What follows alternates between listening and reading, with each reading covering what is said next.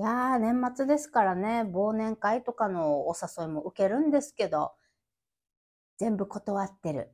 みくりです。エロ玉ラジオ。おはようございます。みくりです。この番組では、借金持ち独女、パラレルワーカーの私、みくりが、沖縄から日々、いろいろいろいろ思うことを配信しております。そうなんですよ。断ってる。なるべく行かないでおきたいなあの、出かけるのがしんどい。あんまり知らない人がいる会にも別に行きたいと思わないもそうなんですけど、一番問題なのは、おきゃね？おきゃねの問題かなっていうところです。はい。皆様、昨日までお勤め、お疲れ様でございました。まあ、私は昨日もね、まあ、在宅ワークやってるけど無職みたいなもんですから、そんなに忙しくはないんですけれども、面接も頑張ってまいりました昨日。そんなわけで今日のテーマ、こちら。経歴詐称うつ女の末路やいかにについてお話しします。そうなのよ。経歴詐称してるんだよ、私。正直に言うと。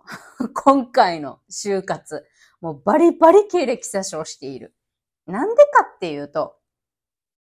私はこれまでもエロ玉ラジオで何度か行ってまいりました。私めちゃくちゃ転職回数多いんですよ。もう二十歳から働き始めて、まあ、その間にね、4年生大学に行くっていうことは間にあったんだけれども、まあ、社会に出始めて20年間多分ね、まあ今年度のアルバイトの掛け持ちやったやつ、そういうのも入れたら、多分パーと、パートアルバイト契約社員、正社員っていう、全部の、あ、まあ、あとは業務委託か、そういうのも入れると、多分もう10個以上の仕事をやってると思うんですよね。例えば、正社員のお仕事だとしても、正社員というか、まあ、フルタイムのお仕事だとしても、多分7つとか8つぐらい仕事としてきたかな。まあ、とにかく私は3年持たないんですよ。3年以上、お仕事としてね、3年以上持ったことがまずないんですよ。まあ、なんだろうな。正規の職員じゃないけど、ボランティアスタッフでずっと関わってたみたいなのは、まあ、5、6年とか10年とか、あの、ボランティアとして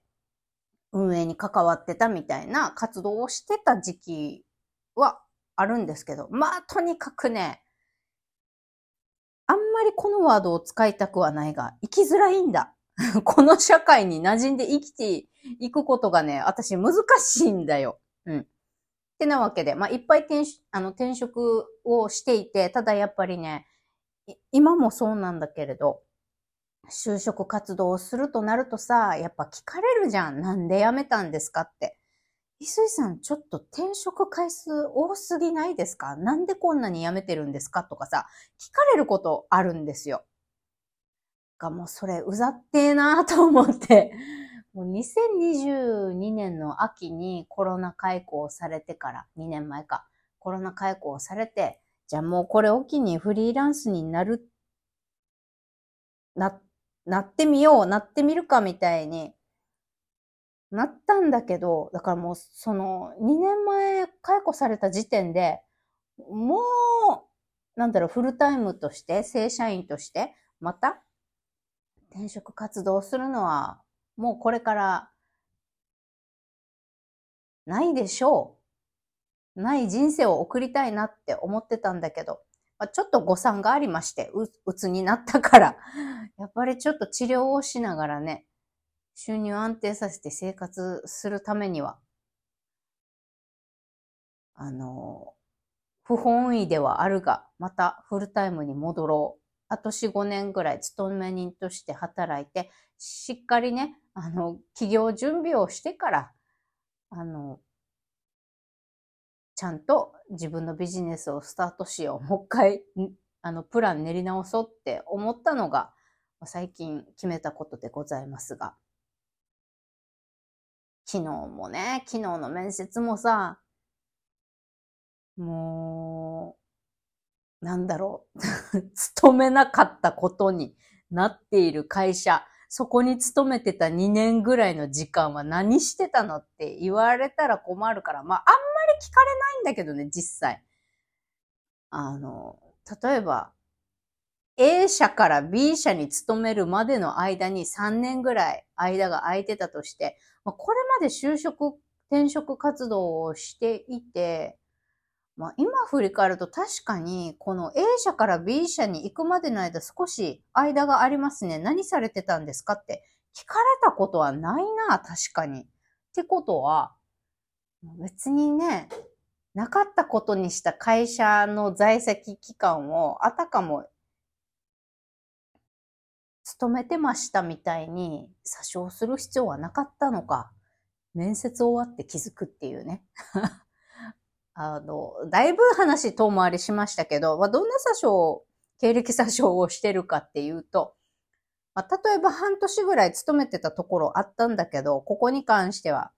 あの、なかったことにしてるっていうか、勤めてないことにしてるとか、本当は2年しか勤めてない会社を5年勤めたことにしてるとかね。ははははじゃねえよ、もう。これ。やばいよね。だってもうさ、印象悪いんだもん。転職いっぱいしてるやつ。転職いっぱいしてて、1個の会社で3年以上勤めてないやつって、やっぱさ、採用する側からしたらさ、うん、この人すぐ辞めるんじゃないかなってさ、印象悪いじゃん。だからもう、怖いんだよ、正直。また、企業に勤めるっていうことがね。まあ怖いから経歴詐称していいってことじゃないんだけどさ、うん、悪いことしてるのは分かってるけど。もう40にもなるとさ、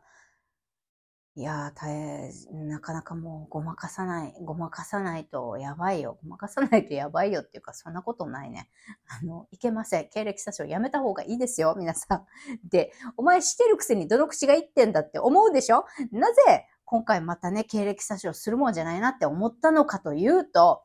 私の経歴、勤めてた会社のことをね、面接の最中によ、目の前で調べられたわけ。リサーチされたの。例えば、私、えっと、その、2年前にね、コロナ開校した会社、観光関係の仕事だったんですけど、昨日面接した会社はまた、同、まあ、同じ業界というか、観光業界、観光関連の会社さんの面接行ってきたんですよ。そしたら、面接官の一番偉い人が、あの、翡翠さんが勤めてた会社の社長さんあの、僕、お顔拝見したことあるかもしれませんって言って、目の前でよ、私が勤めてた会社のこと調べたの。で、私が勤めてた会社、まあ社長一緒やってた時の社長さんね、その社長のことを目の前でいきなり調べ始めて、あ、この社長さんってど、社長、その自分でね、会社を立ち上げる前は、どこどこな観光関係のね、あ、どこどこの会社にいたんだ、次はどこどこ行って、へえ、みたいな。で、あまあ、こういう同じね、業界をずっとされてきた方で、まあ何年かやってきた後に、翡翠さんが勤めていたこの会社を立ち上げられたんですね、みたいな話になってさ。ええー、うちの社長、うちの社長っていうか、まあ私がお世話になった社長のね、と面識あんのやべえみたいな。私のこと聞かれたらどうしようとか調べられたらどうしようと思ってさ、待ち冷や汗かいたよ。いや、あのさ、私は実際体験したことないけど、やっぱさ、あるんだよね、そういうこと時々。自分の会社に応募してきた人間のことを調べる時があるんだよ、時々企業さんはね。あの、例えば、例えば、私のケースみたいに、まあ、同業他社みたいなところからやってきた人の応募があったときに、あの、うちの会社に何々さんっていう人が応募してきたんだけど、この人どういう人？って。例えば同業他社だけど知り合いとか仲がいいとか、そういうつてがある場合にさ、こうやって応募したしてきた人間の素性を調べるときがあるんだよね。そうそう。本当にこの人はこの会社に、例えば5年勤めましたって言ってるとしたら、本当に5年勤めてたのかとかね、調べる時があるんですよ、時々。調べられる時があるらしい。私は、経験したことないけど、皆さんそういうことありました？まあ多分そういう、実はあなたが応募してきた時にあなたのことを調べましたっていうのは、を知ることができるかどうかっていうのは、面接で落ちた時とか、採用されて後に実は君のこと調べたんだよって聞かされるか、どっちかでしか知る術はないのかなとは思うんだけど、マジ冷や汗かいた、もう。えー、どうしようと思って。だからさ、もう面接中も気が気じゃなくって、マジで、あの、うち、私がね、前お世話になった社長に直接連絡取ったりとかして、私がどんな人間かとか、本当にこの人って5年半勤めたって書いてるけど、どういう働きぶりをしてたのとか、マジで調べられたらどうしようってさ、もう面接終わった後も怖くて怖くてさ、なんかもう、昨日一晩何も手につかなかったよね。だから、皆さん、悪いことやめようね。経歴詐称やめようね。ということが今日、今、一番、え、言いたいことです。そして、えー、来週以降もね、まだまだ今日も履歴書書いて応募する会社さんあるけど、もう今日からね、もう経歴詐称しない。決めた。怖い。いや、直近のやるんか？嫌って言うってことはやるんか？えなるべくしないようにしたいと思います。はい。ということで、絶対しないと宣言はしなかっためくりでございました。土曜日もね、仕事の話しちゃいましたけれども。ね皆さんお仕事休みだと思うんで今日はね、仕事のことなんか忘れて、今日はゆっくり楽しんでください。それではまた、バイバイ